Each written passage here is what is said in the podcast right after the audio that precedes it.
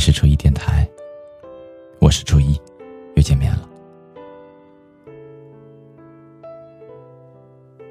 在某一个路口等喜欢的人经过，制造偶遇的假象。可来来往往的人把我越推越向前，你都还是没有出现过。我们每一个人都是这样，在喜欢一个人的时候有一种偏执，宁愿偷偷的等你无数次，也不愿意直白的邀约一次。朋友圈里你发的每一条状态，我都当做是阅读理解来看，一字一句都推敲斟酌。可我从不敢正眼的看你，但我的眼里、心里，全部都是你。暗恋这件事情就好比下了一场很大的雷阵雨，我站在你的身旁，极度想要开口问你可不可以和你直站在雨里。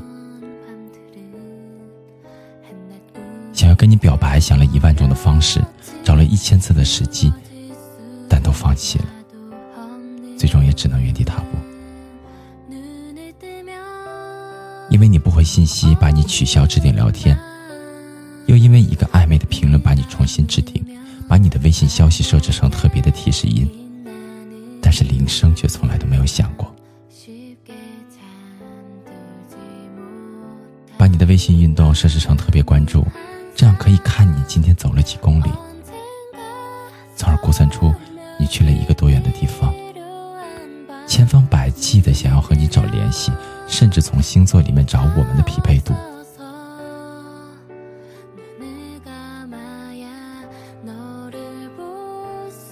人越是成长，顾虑就越多，越是没有办法把喜欢说出口，也就有了所有的深爱都是秘密这样的说法。有些人只能随波逐流的像个亲，按部就班的结个婚，得过且过的过一生。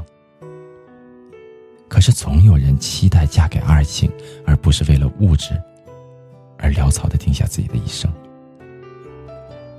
张小娴说过：“喜欢一个人的感觉就好比吃了一颗柠檬，一颗柠檬有百分之五的柠檬酸，百分之零点五的糖，十分的酸。”一分的甜，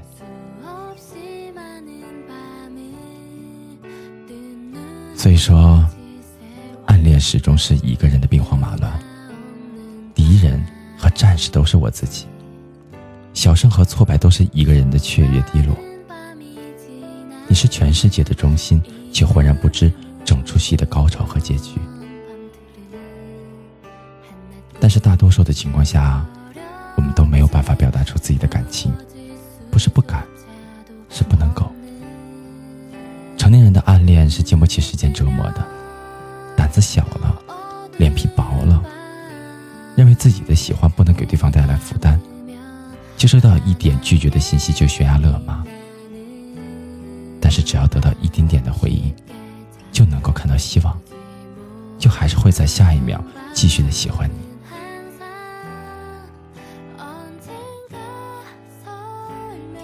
和别人靠太近，又没有吃醋的资格？很想让你知道，但又害怕你知道。即便我知道，于你而言，我不过是一个匆匆而过的旅人。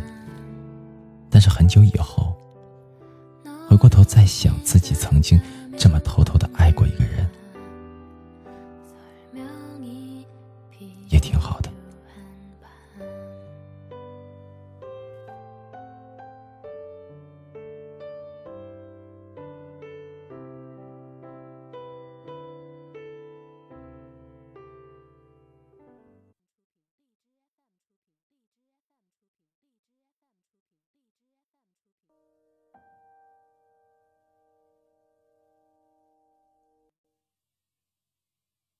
생각한다.